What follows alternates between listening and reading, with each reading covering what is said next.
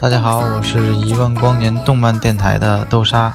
那么，在一六年呢，祝福电台能够做出更好、更有趣的有声作品。我是清寒，一万光年动漫电台什么的，我最最最最爱听了。我是心雨，电台的成长，感谢一路有大家的陪伴。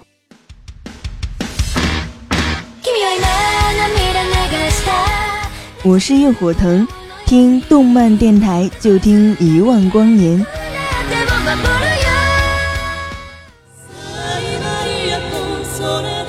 我是茶雪，用动漫重新定义生活，用心制作更多好听的作品。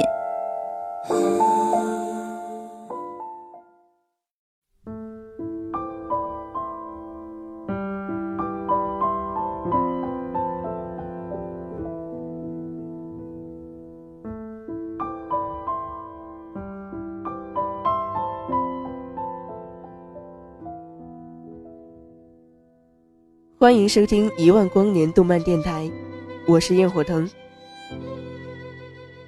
我爱你，不仅仅是因为你的样子，还因为和你在一起时我的样子。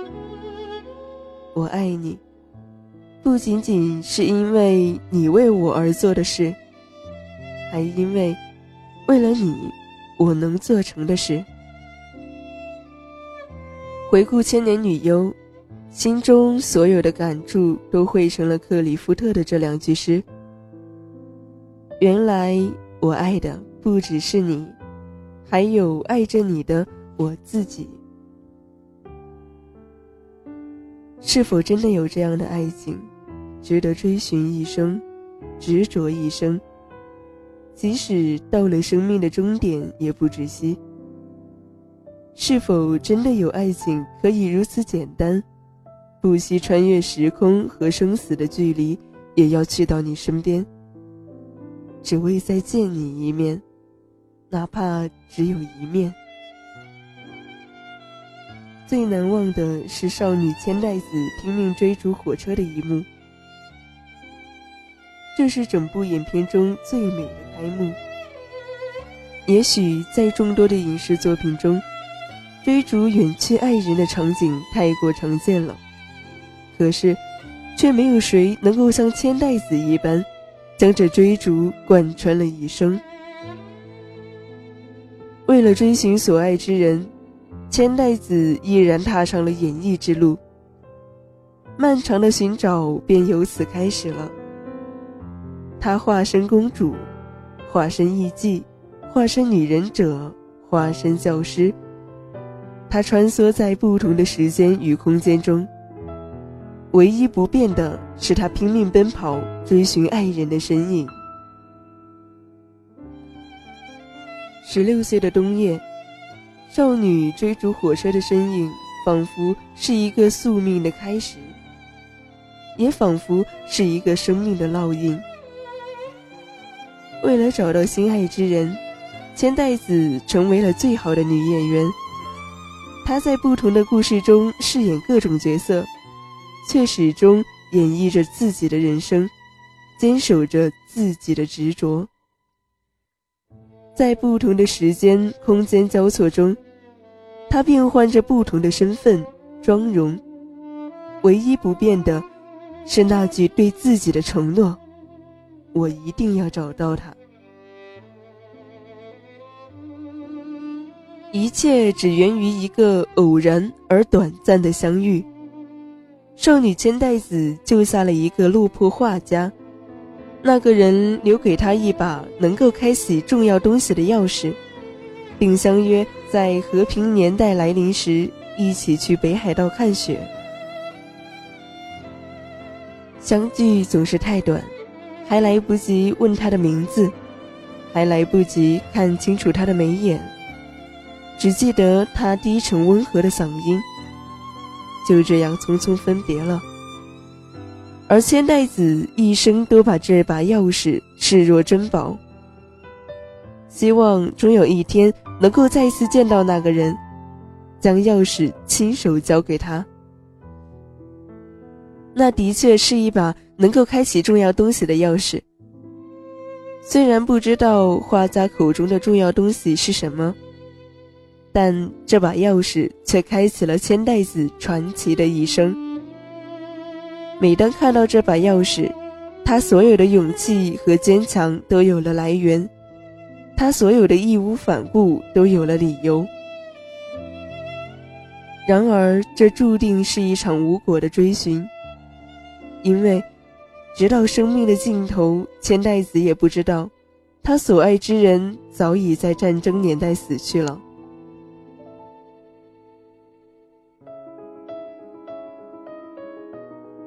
或许很多人都认为，千代子终其一生追寻的只是一个幻影。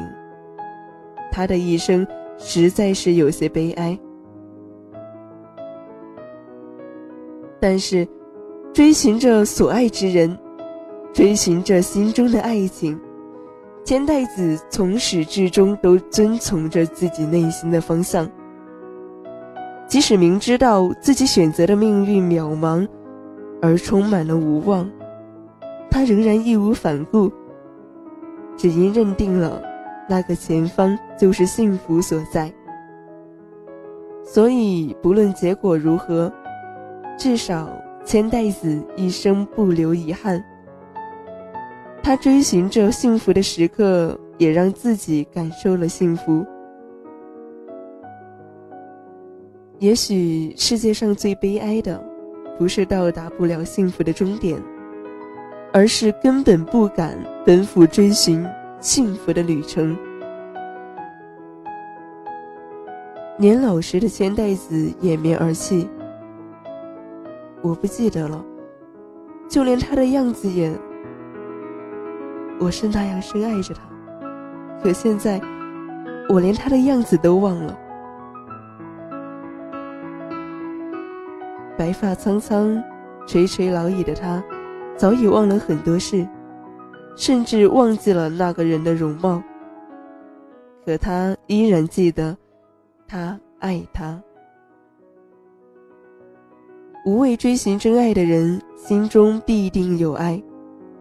千代子深爱一生，追寻一生。临死之时，嘴角仍然带着了无遗憾的微笑。即使他未如愿见到那个人，但这追寻的过程，千代子已经收获了自己最珍贵的爱情。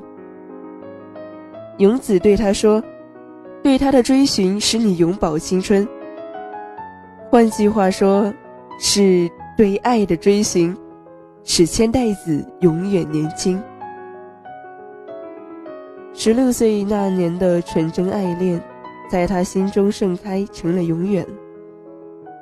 在仰慕者心中，她是永远都不会老去的莲花。即使已经白发苍苍，她依然优雅美丽。清澈的目光，一如十六岁时那般闪烁着动人的光彩。哪怕死亡是生命的结束，对千代子而言，却是另一种意义上的开始。因为跨越了生死的距离，他又可以再一次踏上追寻真爱的旅程。虽然整部影片透着无限的伤感。但我始终觉得，《千年女优》并不是一个忧伤的故事。相反，它有着一种温暖人心的力量。不管多么动荡、混乱无常的背景之下，这都只是一个简单的关于爱的故事。就像经历了冗长而艰苦的跋涉，拨开所有的荆棘和阻碍，最后看见的。却是一朵露水晶莹、安静盛开的莲花。一万光年动漫电台，感谢大家的收听与支持，我是主播焰火腾。喜欢我们节目的朋友，可以通过我们的官方网站三 w 点五四七七 dm 点 com 投稿给我们。阅读优质漫评作品啊，将会得到周边福利。我们的听友 QQ 群是三二一五六八八三五，新浪微博关注一万光年动漫电台，公共微信号搜索一万光年动漫站，淘宝店搜索世界动漫周边，听得见的有声动画，用动画重新定义生活。让我们下期节目再见。